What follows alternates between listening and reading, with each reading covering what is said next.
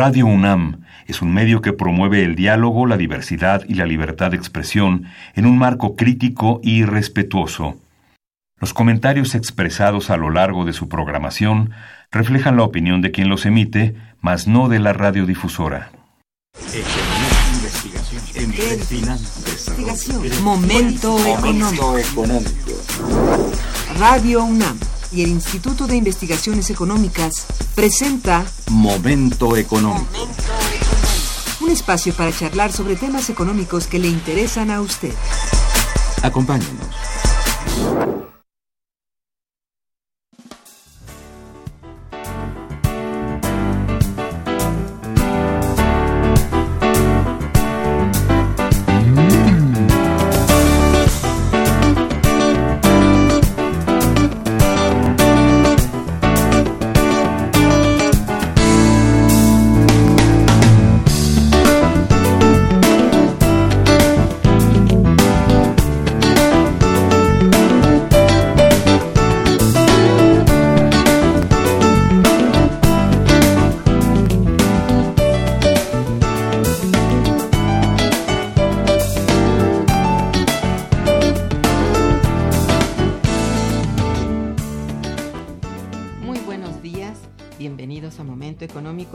Coproducción del Instituto de Investigaciones Económicas y Radio Universidad. Les saluda Irma Manrique, investigadora del Instituto de Investigaciones Económicas, hoy jueves 2 de mayo de 2019. El tema que abordaremos el día de hoy es el Día Internacional del Trabajo y la Política Tecnológica en México. Para ello contamos con la valiosa presencia de nuestra compañera y amiga, la doctora Delia Margarita Vergara Reyes. Seas bienvenida, Delia. Buenos días. Buenos días, muchas gracias por la invitación.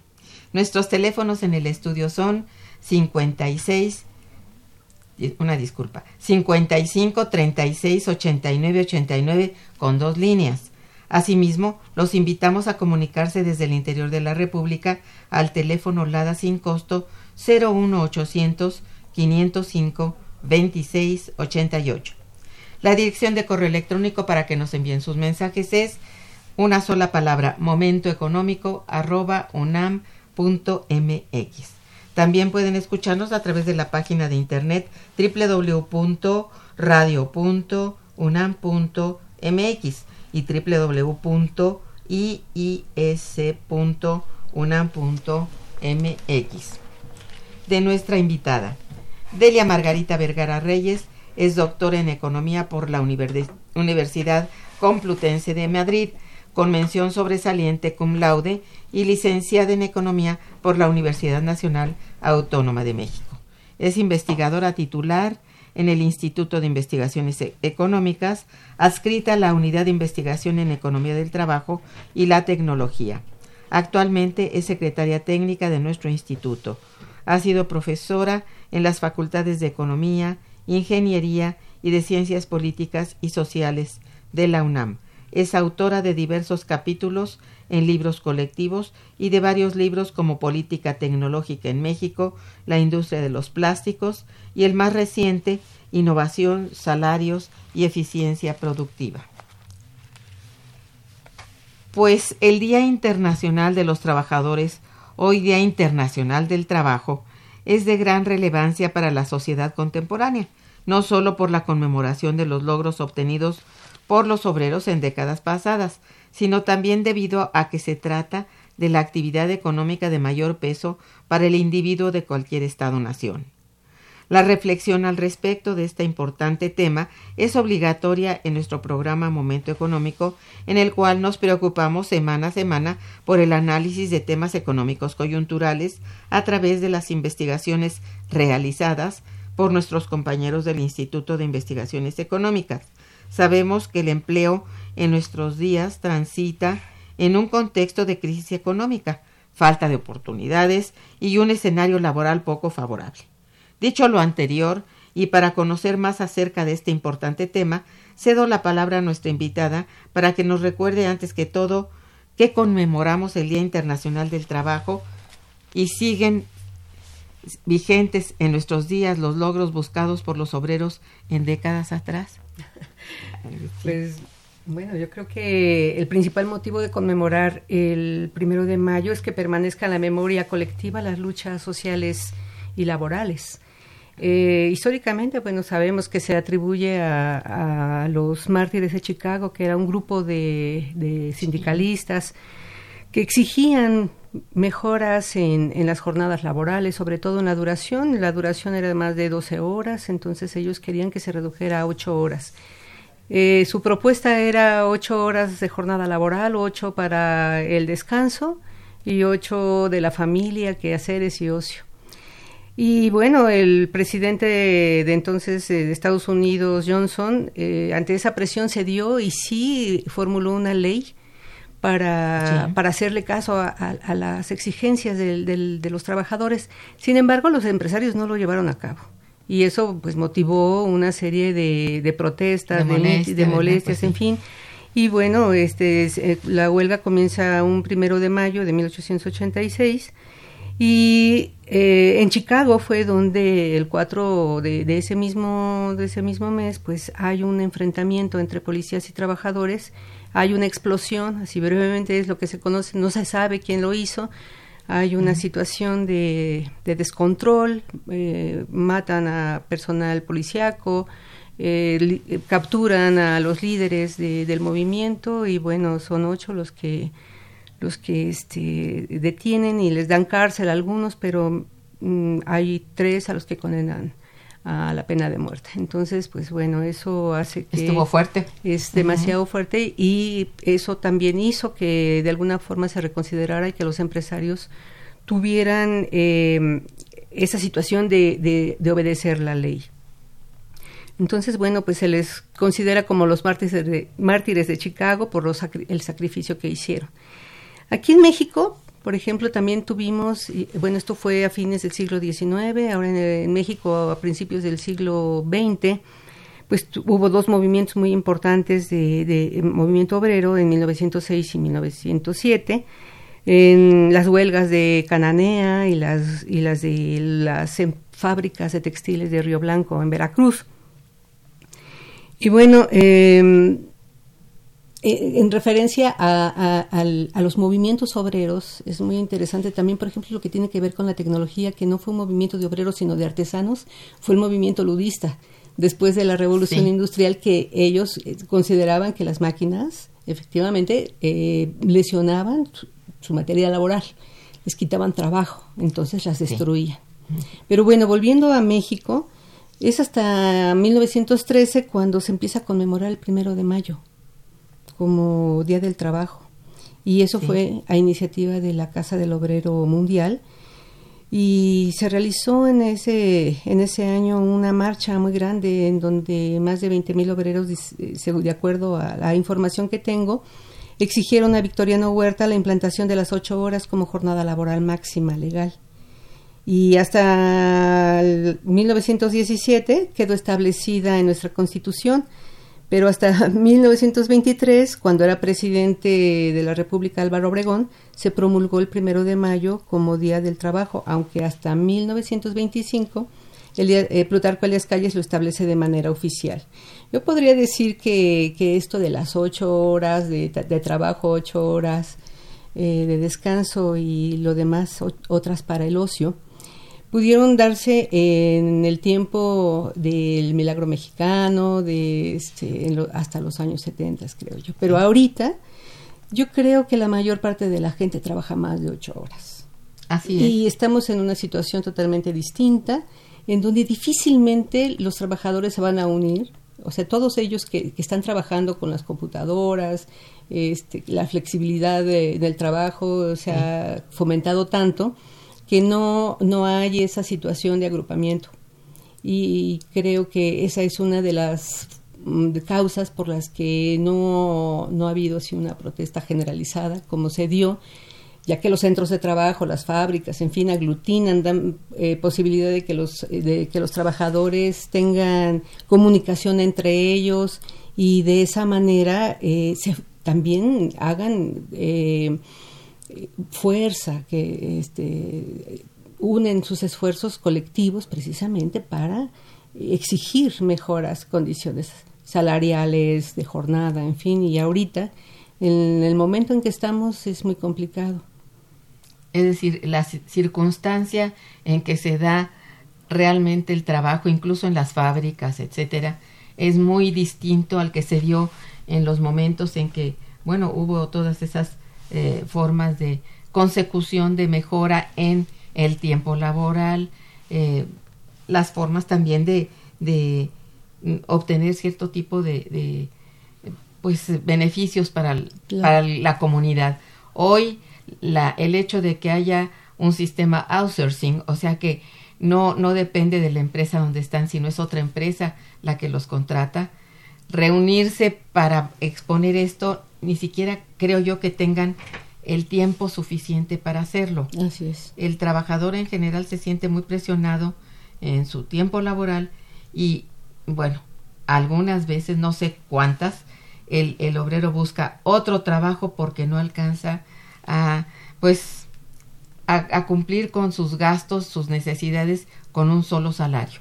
Entonces eso yo creo que lo lleva, yo creo, que lo lleva a ser un poco más disperso, menos, no sé, pensar en la, en reunirse, en lo que esto significa, creo. ¿eh? Entonces les ha quitado incluso ese, no sé, yo diría ese impulso por hacerlo, ¿no? No sé cómo, cómo esté la circunstancia. Sí, hay un aislamiento. Así hay es. un aislamiento y aparte, bueno, eh, las luchas del movimiento obrero tuvieron mucho, muchos logros durante el siglo XX. Sí. Pero ya a fines del siglo, de ese mismo siglo, con el cambio de política, con el, con la tecnología, hay un cambio de paradigma tecnológico en los años 70. Eso es importantísimo. Entonces, junto y se junta, o sea, el hecho de, de, la, de la, invención de, del chip, de, de, la microelectrónica, aunado a, la, a, a, una forma diferente de organizar el trabajo como ese toyotismo, dio origen precisamente a un cambio impresionante del que no, yo creo que en ese momento no teníamos conciencia, digo tenemos porque ya existíamos. Entonces, pues sí. eh, uh -huh. ¿qué tan fuerte iba a ser ese impacto de la tecnología en las relaciones laborales y en la forma de ejecutar el trabajo, en la división del trabajo? En, en los intereses del capital y cómo eh, la, la clase obrera se va desdibujando desdibujando en el sentido de, de la, la, lucha asociación. social, sí, de su forma de, de asociación. su forma de asociación. Eso es muy importante. ¿eh? No es tanto que se les reste importancia no, no, no, desde el punto de vista de la empresa, sino ellos mismos no están motivados. Así es, y una, un elemento muy importante era el sindicato. Claro. Ahora, eh, además, acaba de salir una nueva ley del, del trabajo que, que este, le va a quitar aparentemente poder a los sindicatos, pero yo creo que hay que verlo con mucha calma porque no solamente le va a quitar poder a los sindicatos, es, o sea, se van a terminar probablemente los sindicatos corporativos, pero vamos a volver entonces al contrato individual. Ese es un, un, una en, enorme reflexión. Y, y, y, y, es preocupante, sí. porque es cierto que los sindicatos tienen vicios, pero también tienen facultades que procuran el bienestar del trabajador. Pero si perdemos esa situación de, de, de, colectividad, de representación colectiva de los trabajadores, yo creo que es un poco, eh, pues es de mucho cuidado. Y sobre todo porque pues es una, una nueva ley del trabajo que viene dictada por organismos internacionales. Sí. Bueno, bueno, por organismos por internacionales, sí. pero particularmente por el sistema. Por el sistema, sí. sí. Eh, dije organismos internacionales porque dentro de todo está eh, el, el, acuerdo, el TM, que el TLCAN o lo que sea, está dentro de la Organización Mundial del Comercio. Así es. Entonces, pues ellos son los que las normas. Quienes agrupan la idea, no a los trabajadores, quienes agrupan ese, esa idea sobre todo esa nueva estrategia de, de manejar a los trabajadores es pues son organismos. Tienes sí. razón, en eso sí. Una reflexión necesaria antes de entrar de lleno al tema sería cuál es la situación que predominó durante el sexenio de Enrique Peña Nieto en materia de empleo, eh, porque tenemos ese antecedente inmediato. Claro. Bueno, pues de acuerdo a las palabras del expresidente Peña, fue el sexenio del empleo. Ajá. O sea, eh, no importaba las condiciones en las que fuera, porque ahí fue donde se aprobó esa, eh, esa reforma, esa, hubo esa reforma laboral en donde pues ya se legalizó el outsourcing, la flexibilidad laboral, eh, los, los empleos precarios. Y lo que sí es que hay una, de acuerdo a los datos de INEGI, sí hubo un aumento muy importante de empleos entre 2012 y a 2017, de más o menos tres y medio millones de empleos, pero mal pagados. Y empleo, digamos, no, no decente, como dicen. No decente. En, los discursos, ¿no? Así es, que no tienen buenas condiciones de infraestructura, no tienen prestaciones, no tienen seguridad en el empleo. Son personas que no pueden programar su vida porque no tienen ya esa permanencia en el empleo y por lo tanto no tienen tampoco eh, seguridad en el ingreso que van a recibir. Ahora, los empleos que se formaron son, fueron de muy baja calificación y, y los salarios, pues, eh, eh, iba de un salario a dos salarios mínimos. Mira, este, eh, el 19% de la población ocupada alcanzaba ese uno o dos salarios mínimos, el 16 de tres a cinco salarios mínimos, o sea, menos de entre cinco y nueve mil pesos. Sí y los que superan esos cinco salarios mínimos, o sea, más que los que ganan más de cinco mil pesos, es el 5-8% de los trabajadores. O sea, es, un, es una cantidad, una fracción muy pequeña, muy pequeña del grupo de trabajadores, sí. Pero lo que esto hace es una situación eh, pues desequilibrada, porque empieza, hay una polarización de los ingresos. O sea, eh, y, y, y, bueno, eh, hay una polarización entre los, entre los empleos de baja calificación en relación con los de alta, media y alta calificación. Ahora, hay que tener en cuenta que, que el salario tiene que ver con, con la satisfacción de las necesidades y, un modo de vida de los trabajadores. A menores salarios, pues menor consumo. menor consumo, pues entonces hay una mayor demanda y hay un desequilibrio económico.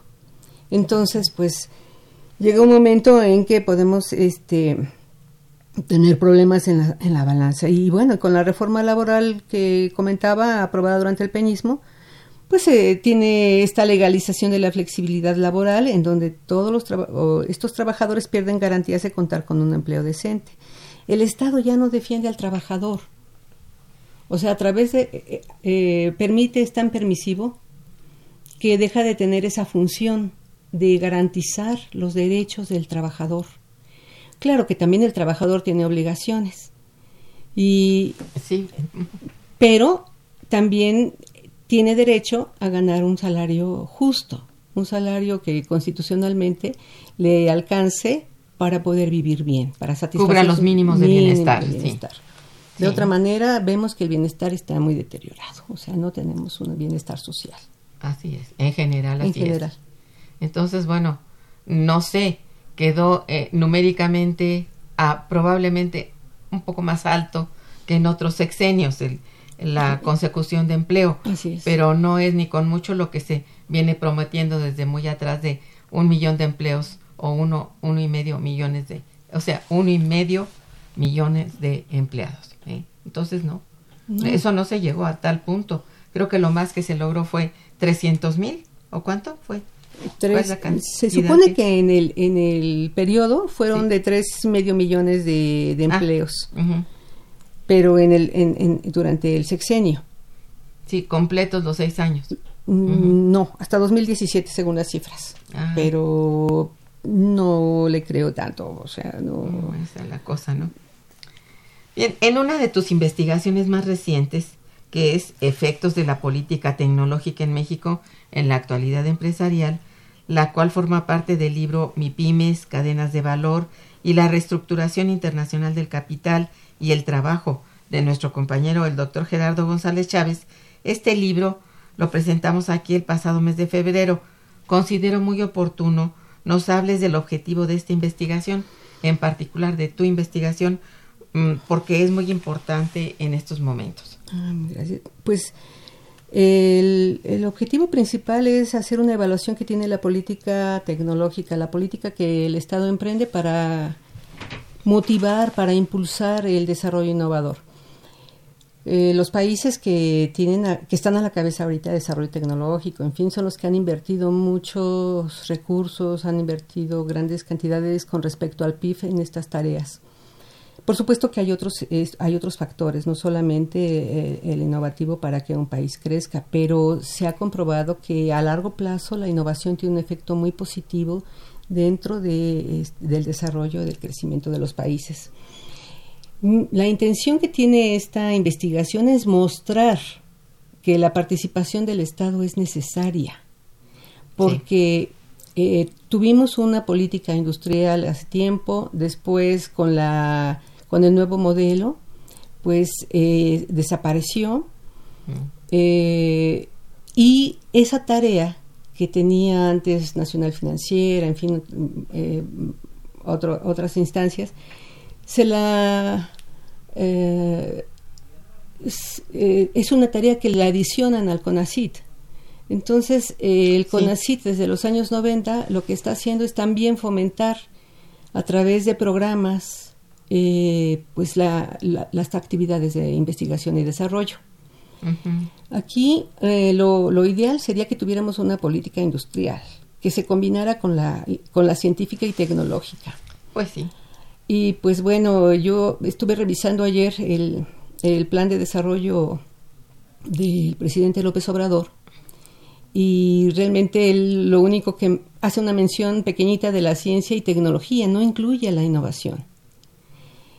Esto eh, tendríamos que rescatarlo o, se tendría, yo creo que él, él prometió que, que, se iban a hacer esfuerzos en esta materia y sí se ha contemplado, ya está contemplado dentro del presupuesto, el ramo 38, en fin, pero lo que la deuda que tiene el Estado con el, con el desarrollo científico y tecnológico e innovación es precisamente que se destine por lo menos el 1% del PIB a estas actividades.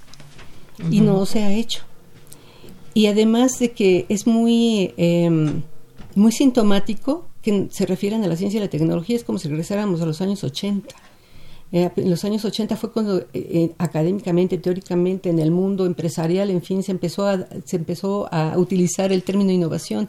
Y no solamente por el, término, sino por lo que contiene esta situación de eh, importancia dentro de las empresas, que son las empresas precisamente las que producen, las que ofrecen trabajos, las que crean este, fuentes de, trabajo.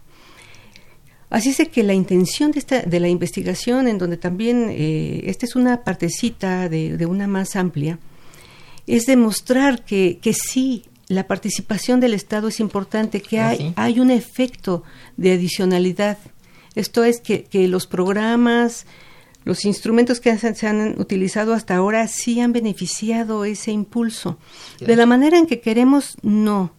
No porque también es muy poco eh, lo que se invierte o lo que se destina del gasto a este tipo de inversión. Entonces, eh, lo, que, lo que hice en este estudio fue analizar los resultados de la encuesta nacional sobre productividad y competitividad de las micro y pequeñas empresas, la ENAPROCE. Y con, esa, con los datos de esta encuesta eh, se puede observar que, pues, qué actividades se han, se han realizado, cuál es la opinión de los empresarios, eh, los instrumentos más recientes han estado buscando que la inversión que hace el Estado a través de, los programas no, se vaya a fondo perdido, sino que las empresas participen con una parte importante de capital. y, el Estado solamente eh, pone un, porcentaje. Pero aquí tenemos un problema que me parece muy interesante porque a pesar de que la bolsa es pequeña, también es muy poca, son, es un poco porcentaje de empresas que solicitaron el apoyo. De, las empresas, que son más de 4 millones, en fin, solamente el 1.42 solicitaron ese apoyo. Pero ni el 1%, el 1% recibió esos apoyos. Y de ese 0.86%, e, el, el 0.81 fue para la microempresa y podríamos decir, wow, ya se cumplieron los objetivos de política, estamos ayudando a las microempresas. Pues no, porque eh, de todos los recursos que ellos este, dieron o que, que se recibieron, el 38% se repartió entre 329 empresas, que son las grandes. Y, y el resto, el 30 y, perdón, me equivoqué, el 32%, 36 y el otro y el 38% se repartió entre 32.722 microempresas. O sea que se atomizan los, los Eh, eh, recursos. eh, Está como que es muy poquito. Es muy Pues, poquito, o sí. sea, es muy poquito y se vuelve aún menos cuando se reparte entre tantos. como dices atomizado. Pues, se bueno, atomiza pues, y quienes eh, tienen una mejor eh, situación para aprovechar esos estímulos, pues son las grandes empresas. Y también, pues aquí hay también un elemento muy interesante que tiene que ver con, con- el trabajo, que son las capacidades que tienen los trabajadores para emplearse. También el ENAPROCE da datos acerca de qué es lo que se observa en los procesos productivos, cómo se comportan, cuáles son las capacidades que realmente tienen los trabajadores para realizar sus tareas. Sí. En general, eso es este lo que lo que me ha motivado a, hacer esta investigación. Muy importante porque en verdad gran parte, digamos, de la problemática del obrero es la falta de capacitación y de conocimiento justamente de ese avance en la tecnología. Si no lo ven en la empresa y tampoco lo estudian, están ajenos. Así es. Eso es, sí, es un, ¿cómo te diré? Un espacio allí, un vacío que realmente no debiera existir. Sí, ¿Mm? y, y por otro lado está el hecho de que eh, si son recursos públicos, las empresas que los reciben sí. tienen que dedicarlo a las actividades que dicen. Exactamente, y entre ellas está la La capacitación. capacitación. Y por otro lado también está el hecho de que sí se necesitan eh, evaluaciones de impacto Sí. para saber si realmente estamos teniendo una política acertada. De acuerdo Pues a los sí. resultados que hemos tenido, sí, sí hay un efecto de adicionalidad. O sea, sí hay un efecto en el, en el estímulo innovador de los empresarios. ¿Quién Pero- sabe, ¿verdad? Sí. ¿Y Eh, de cuáles? ¿y Digo, de es, es que cuáles? realmente es un, un sector muy disperso, no se puede saber con toda eh, exactitud y no, desde luego, dista mucho de ser para todos. Así Eso es. sí, ¿no? Bien, estamos en Momento Económico eh, a través de Radio Universidad hablando con la doctora Delia Margarita Vergara Reyes sobre el Día Internacional del Trabajo y la Política Tecnológica en México. Eh, vamos a hacer una breve pausa musical y regresaremos. Quédense con nosotros. Está escuchando Momento Económico.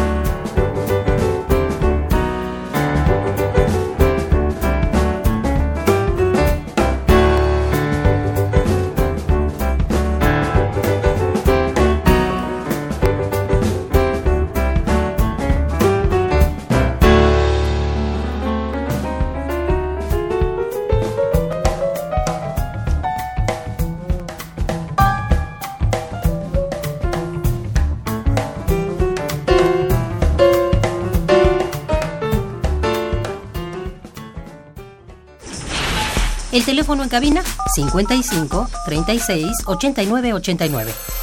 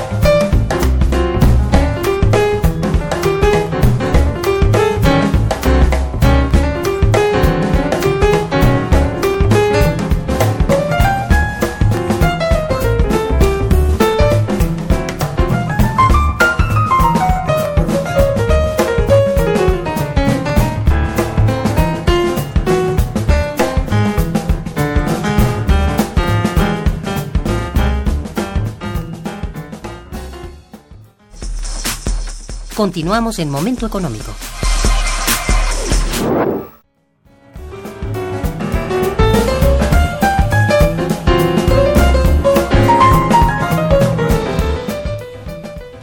Muy bien, tenemos aquí algunas llamadas que quiero hacerte conocer, Sí, si me gracias. permites.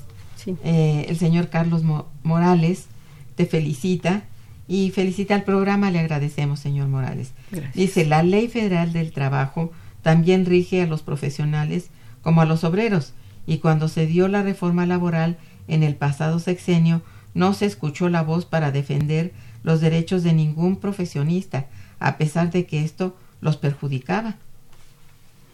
Mm, Sí, es muy lamentable, pero sucedió. creo que tenemos una deuda social. Eh, por ejemplo, cuando en la universidad, en donde de alguna forma estamos protegidos por un contrato colectivo, un estatuto, en fin, que garantiza ciertos niveles de, bueno, de, de- de condiciones laborales. Somos muy afortunados, pero el resto no.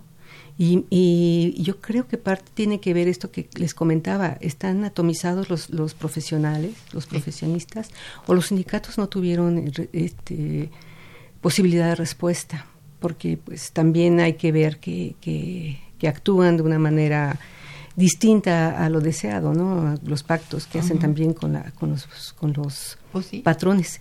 Pero también aquí, y ahí nuestro compañero Alfonso Bouzas tiene una gran experiencia en los sindicatos blancos, esos sindicatos que aparecen, que no existen, que aparecen en una gran, en una gran, eh, eh, no, no recuerdo bien el término, pero lo que sí es que son eh, sindicatos que tienen algunas empresas, o sea, sindicatos que ya los tienen antes de tener trabajadores.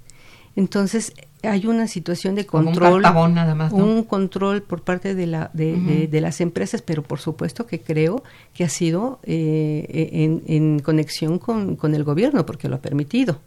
Ahora estamos ante una nueva administración del país. Esperemos que eso ya no ocurra. Vamos a ver. Vamos a ver. Sí, porque son puros retos realmente, Sí. ¿no? Sí, en, en realidad, bueno, eso de que haya poca mención, por decirlo así, en el terreno de eh, la contratación en general, ¿no? Que no diga esta, bueno, en este momento, con este avance tecnológico que existe en el mundo, a los profesionales que, que estén dentro de las empresas, bueno, se les va a dar una capacitación X, porque es- ni siquiera sabe el, el profesional que está empleado en una gran empresa, sabe poco acerca de los avances tecnológicos existentes. Como Sí. no sea que de manera personal lo conozca, el- la empresa no se preocupa por eso. No sé si es también porque, bueno, ¿para qué darles a conocer lo que no pueden realmente incorporar en la empresa? Pero yo creo que es un deber del empresario, pero en general de la política laboral, de dar a conocer los avances tecnológicos a todos los niveles. Sí. Porque esto, si tú no lo conoces y estás, digamos, en el terreno de que, bueno, me quiero capacitar más, pues para ganar más, no hay manera si tú no sabes eh, en qué terreno pisamos desde el punto de vista tecnológico.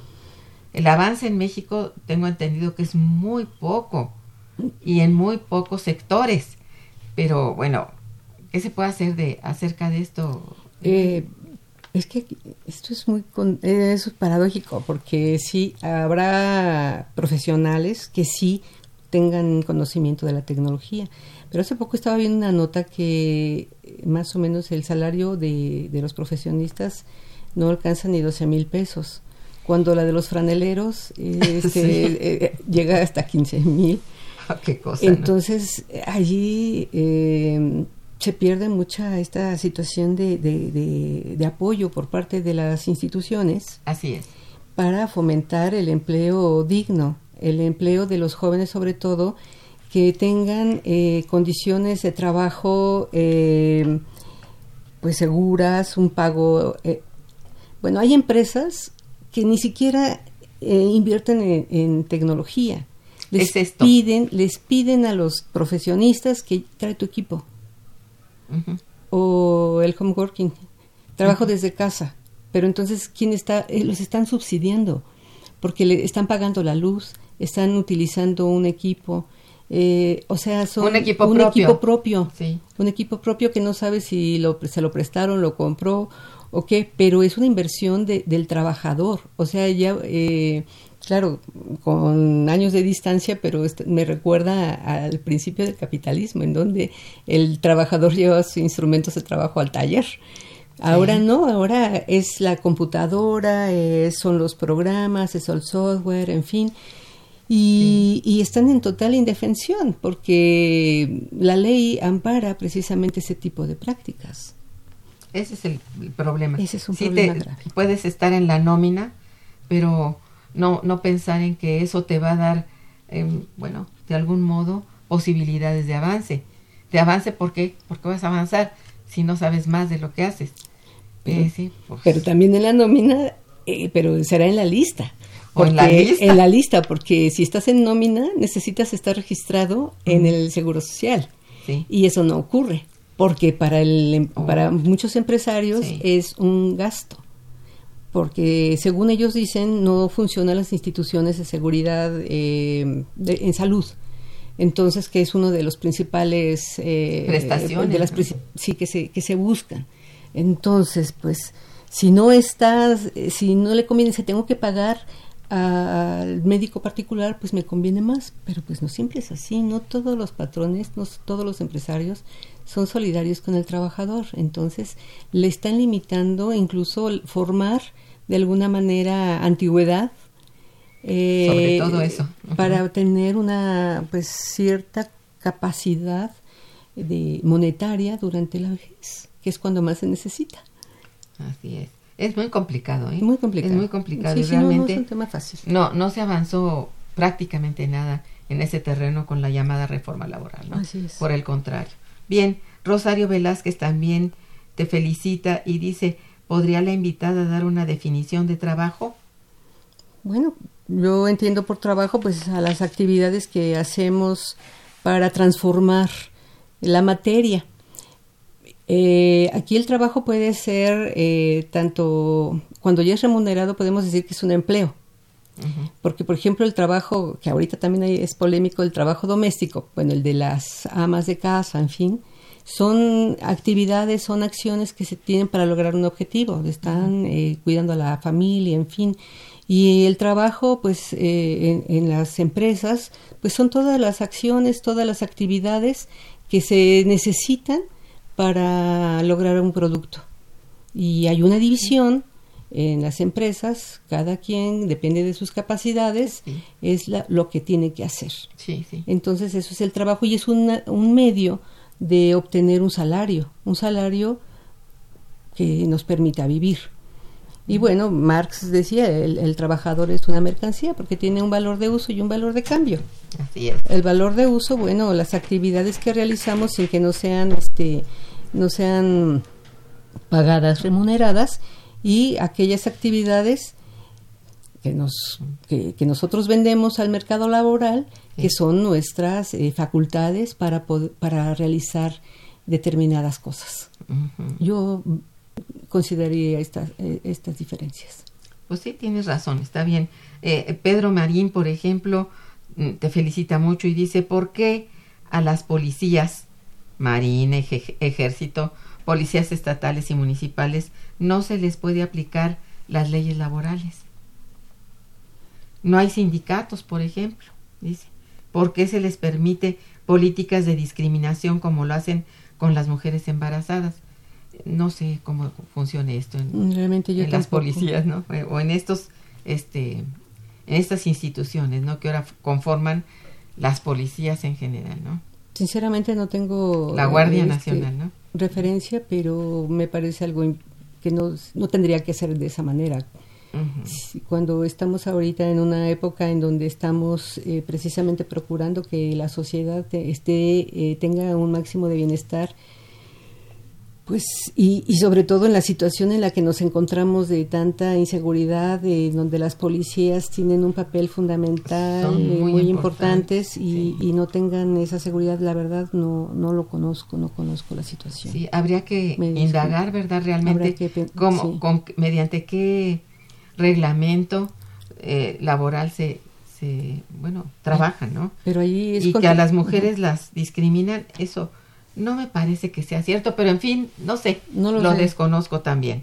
Le prometemos al señor Marín que vamos a investigar. Claro este- que sí, es- este es importante su- su Es inquietud. importante, sí. Eh, ¿Por qué razón actualmente se presentan tan bajas tasas de crecimiento económico en el mundo? Te pregunto esto debido a que es un punto nodal en tu investigación. Pues eh, en realidad las situaciones son tan complejas que yo lo que he visto, he observado, que una razón es porque la tecnología ha impactado sobre todo en los sectores de servicios y uno de ellos es el financiero. Sí. Eh, y, y bueno, ese sector, junto con la liberación de las transacciones financieras especulativas, pues ha habido un detrimento de la inversión en actividades productivas. Y bueno, eh, no la crisis de, de 2008 todavía tenemos tenemos efectos ah, claro. y fue precisamente una crisis de, de tipo financiero y, y bueno pues eh, no deja de ser una paradoja porque cuando se esperaría un mayor desarrollo debido a que tenemos un avance tecnológico impresionante en el mundo no en México en el mundo Sí, sí. Lo que esperaríamos es que también hubiera crecimiento y que ese crecimiento fuera eh, se, se derramara se, se fuera eh, en todo el globo fuera general. Pero no es así. Entonces sí es una situación bastante paradójica. Yo creo que sí se le ha de- eh, este, eh, se le ha dado mucho mucho peso al creditismo, a, las, eh, a, la, a la especulación y ahora es ese el capital financiero el que determina qué se produce, qué no se produce y demás. Entonces eh, eh, yo lo veo por ese lado. Tienes toda la razón. Yo creo que hay graves este, eh, contradicciones en el mundo actual que no permite a ninguno de los países del planeta avanzar en el sentido correcto. Es más, aquellos que han tenido tasas de crecimiento elevadas en, en años anteriores, dígase China o de otros países eh, del bloque este de entre India, Brasil y todo, que ya no son países en crecimiento constante y es más, ha habido decrecimientos Así es. importantes como en Brasil, ¿verdad? Entonces, ahí te encuentras con que hay una problemática interna que se que se generaliza, es decir, no es solamente para un país No. eh, subdesarrollado o emergente con uno desarrollado. Los problemas de falta de, de tonicidad, de crecimiento económico, se dan ahorita, pues básicamente en los países altamente desarrollados. Tienen ese problema de que va relantizándose la economía, eh, eh, aparentemente eh, obedece a causas internas propias o hasta de la globalización, como dice Trump cada rato, ¿no? Pero eh, ¿es esto así, cierto? No lo sé, habría que pensarlo con mucho cuidado. Sí, sí, sí. Es decir, eh, creo que hay una tendencia, una tendencia y que, bueno, en esto habríamos de considerar eh, que Marx lo dijo con toda certidumbre cuando escribió El Capital y cuando habló de lo que era el capitalismo, que tenía una tendencia descendente, sobre todo la tasa de la ganancia, y que esto impulsa a que los recursos de capital vayan transfiriéndose de los de los sectores productivos al muy improductivo pero muy este rentable que es el sector financiero. Así Entonces, eso que hoy se conoce como fenómeno de la financiarización es muy debatido qué cosa es, qué lo contiene, sin embargo, es muy claro que ese, ese es el, el hecho, que se transfieren recursos de capital más que nada hacia ese sector que tiene rápido, rápida recuperación de la ganancia y la gente que tiene ahí sus grandes eh, grandes cantidades sí. de capital no está dispuesta tampoco a volver a atrás hacia sectores productivos tienen los que son los más poderosos las grandes corporativos tienen parte de su capital en, en los sectores productivos para ser todavía competitivos en el comercio internacional etcétera pero no es ni con mucho la proporción que tuvo en épocas anteriores. Entonces hay esa tendencia verdad Sí. muy marcada hacia los sectores hacia el sector sobre todo financiero como tú dices muy bien. Eso es cierto no te pido por favor nos recuerdes la importancia de la innovación tecnológica que implica para el mundo del empleo contemporáneo. A ver, entre cómo lo consideran los empresarios y cómo lo consideran las grandes instituciones gubernamentales, ¿no? Cómo lo ve el que mueve la política pública. Bueno, la, eh, los, los estados, los gobiernos, pues siempre se han preocupado por el crecimiento económico. Sí. Y que ese crecimiento económico pues permea a toda la sociedad. Mm. Y durante, o sea, el desarrollo del capitalismo, pues una de las formas en las que se ha logrado mayores niveles de crecimiento, de productividad, de competitividad ha sido a través de la innovación tecnológica. O sea, todas las eh, los, nuevos productos, modificaciones de productos, eh, eh, innovaciones radicales, que son las transformaciones como la que te comentaba de, la utilización del chip y la combinación que, que se dio en los años 70 con, con el surgimiento del toyotismo. Y actualmente pues eh, se ve con mucho con mucha preocupación el mercado de trabajo porque la robótica, la automatización, la inteligencia artificial han Vienen a generado desplazar. Así es. Pues sí, eh, realmente la innovación sí desplaza eh, al empleo. Sí. Pero se crean nuevos, nuevas formas, nuevos productos. Al crear nuevos productos, se crean nuevos empleos. Por ejemplo, eh, la computadora que sustituyó de alguna manera a la, a la máquina de escribir. Eh, pues se crearon accesorios para las computadoras, software, hardware, eh, de todo, y se fueron creando industrias. Ahora, Sí. cuando adoptan esa innovación tecnológica las grandes empresas como la, la empresa automotriz, bueno, si hay un desplazamiento, si hay una recuperación del empleo, pero hasta donde yo he visto, no se recupera el total del empleo perdido. Es esto. Porque no hay, no hay, digamos, para la gente que está empleada en ese momento, la capacitación suficiente como para desplazarse a estas nuevas formas Así es. de innovación, ¿verdad? Sí, sí, a veces eh, lo que lo que pasa en ocasiones es que se, se mueven hacia sectores más tradicionales, en Así donde en donde tienen posibilidad de lograr un trabajo. Veo. Pero eh, los nuevos sectores pues tienen que tener la gente que se incorpora una calificación espe- especial. Hay un estudio, un, un- un reporte de McKinsey eh, que analizó los efectos de la automatización en el mercado laboral en 54 países. Y bueno, argumentó que los porcentajes de empleo que se podrían ser destruidos a la nueva revolución tecnológica, ahora que le llaman la cuarta, es que eh, son entre el 40 y 50%. Para el caso de México, dicen que se puede, en unos 25 años, se podría sustituir el 52% del empleo, que podría, esas actividades las podrían realizar los robots, y sobre todo en actividades que son rutinarias. Por Claro. ejemplo, la labor de un profesor es difícil que un robot la- lo desplace. O quienes tengan mayores habilidades que los robots no puedan. Bueno, ahora ya con la inteligencia artificial, pero pues no va a ser ni tan sencillo, ni tan barato, y tampoco este, va a ser tan inmediato. Por otro lado, también creo yo que eh, al- tampoco al capitalismo, le, le- al capital le, le, le conviene sustituir a todo el empleo por robots, porque ¿quién va a consumir? ¿De qué manera? ¿Cuál, cuál va a ser la forma en la que se va a tener, eh, o sea, va a, tra- va a ser a través de los subsidios del gobierno?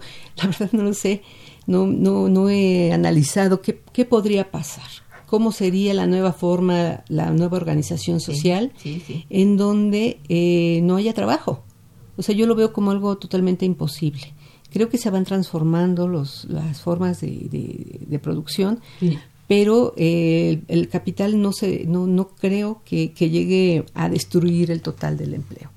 Ahora, en México, pues eh, todavía te- mm, la producción es intensiva en mano de obra y poca en, en- en- en tecnología. Mira, lo que han hecho en China es muy inteligente. Tienen empresas completas con mucha mano de obra, utilizando mano de obra. Y pues tienen mucha gente. Sí. Son demasiados, ¿verdad? Pero el avance en la robótica y otras innovaciones que tienen ahí no dejan de avanzar. Entonces hay que ser, yo creo que ahí es cosa de elección de la estrategia de eh, producción para sí, desde luego, incorporar la innovación, pero no en todo. No, no. Lo que tú dices es muy, muy claro y muy cierto. Digamos, ni modo que se haga el harakiri el propio ser humano, ¿verdad? No, yo creo que no, ¿verdad? No, no, no, creo que no. Ahora, eh, ay, se me fue la idea. Eh, Sí. eh, yo considero que, que sí tendría que haber, eh, o sea, coincido totalmente contigo en el que se tendría que regresar, por eso digo, se tendría que regresar a una política industrial para elegir sectores estratégicos en donde y, poner toda la carne al asador, ¿no? Y, y en donde las condiciones es- estén puestas para una mayor utilización de la fuerza laboral, Sí. tendría que hacerse esa división que tendría que ser más clara. Pero también ahorita con la situación que tenemos en donde hay una disminución de empresas y tiene mucho que ver, sobre todo de las micros, pequeñas y medianas empresas que tienen mucho que ver también con la inseguridad que vive el país y que algunos están pensando en irse, otros cierran, en fin, que hay fuentes de trabajo que se están cerrando por esos motivos. Entonces, pues, bueno, la, la, la tecnología también ha servido para las cámaras de video, de vigilancia, en fin, pero pues no, no son suficientes, son paliativos. Yo creo que aquí el que tiene el poder económico y que puede hacer los enlaces de que fun- funcione el sistema institucional para fomentar la, la, la innovación y también para eh, darle una, un empuje a la producción, pues es el Estado. Sí, la intervención Es del Estado. Estado. es básica. Es básica. Esto es muy importante y no solamente de intervención tipo No, así que subsidiaria y no, eso, no no. subsidiaria para nada. Tiene que No. ser muy declarada la inversión del Estado en términos de levantar eh, la infraestructura con Sí. empleo y con empleo del que conocemos, ¿no? Claro, o sea, sí, tiene una tarea muy grande Sí. el Estado, en el sentido de sí, de procurar que, que haya una- un dinamismo económico importante, pero también de cuidar y de dar seguimiento a las leyes eh, que se, tanto para las empresas como para los trabajadores, o sea, de proteger sus intereses, o sea, los trabajadores necesitan cumplir con su deber, los empresarios también, el gobierno igual. Entonces, eh, estaba hablando de, a lo mejor, de, de algo, eh, de una ilusión, pero lo, lo, lo ideal sería que, que se trabajara en concordancia, que hubiera mayor, una mejor vinculación entre las Eso. instituciones para garantizar el empleo de calidad decente y también, ¿por qué no? Pues eh, estamos en un sistema capitalista, eso no lo podemos negar ni lo podemos, no podemos luchar contra él, pero sí tener, eh, fomentar las capacidades para, para vivir las bondades que también tiene, ¿no? En, el, en, en, en relación al desarrollo que ha alcanzado la tecnología, por ejemplo, el hecho de que podamos aumentar nuestro nuestra esperanza de vida. Bueno, dices, bueno, ¿y para qué quiero vivir más si voy a vivir en la pobreza y con enfermedades? Pues, así no quiero. Así es. Entonces, eh, los retos son muy muy fuertes. Sí, es cierto. Pero, a ver, tú mencionabas hace un momento las micro, pequeñas y medianas empresas en nuestro país. Eh, sus situaciones con relación a la innovación tecnológica absolutamente, ¿cómo decirlo? Polarizada. Vamos, casi no tienen realmente que ver con, con ese avance. No. ¿Qué se puede hacer? Porque estamos hablando de que, y se viene diciendo, que en ese sector de empresas, micro, pequeñas y medianas, se, se centraliza la mayor parte de los empleos que hoy se tienen en, en el país.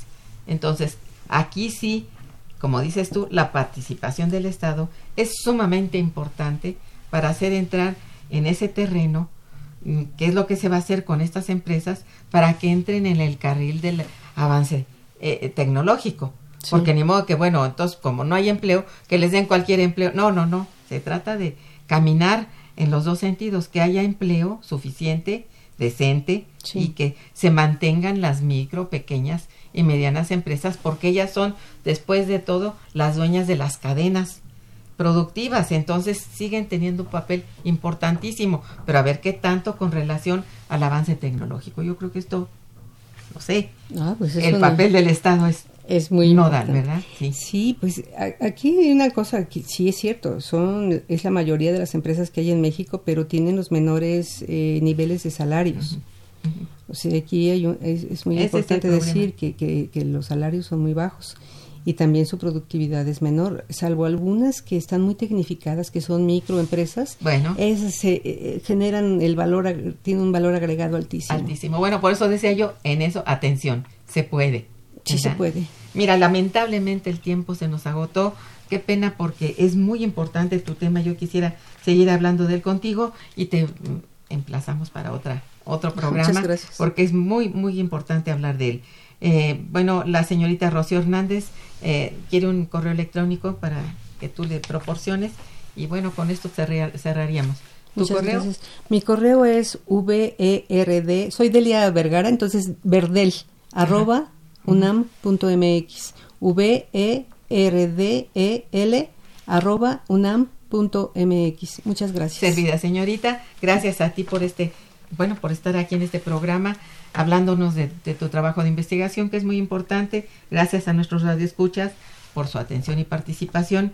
Muchas gracias a Gerardo Zurrosa, a la producción de Araceli Martínez y de Santiago Hernández y en la coordinación y conducción estuvo una servidora Irma Manrique quien les decía muy buen día pero mejor fin de semana. Gracias. Muchas gracias. Investigación. Momento económico. Radio UNAM y el Instituto de Investigaciones Económicas presentó Momento económico. Momento económico.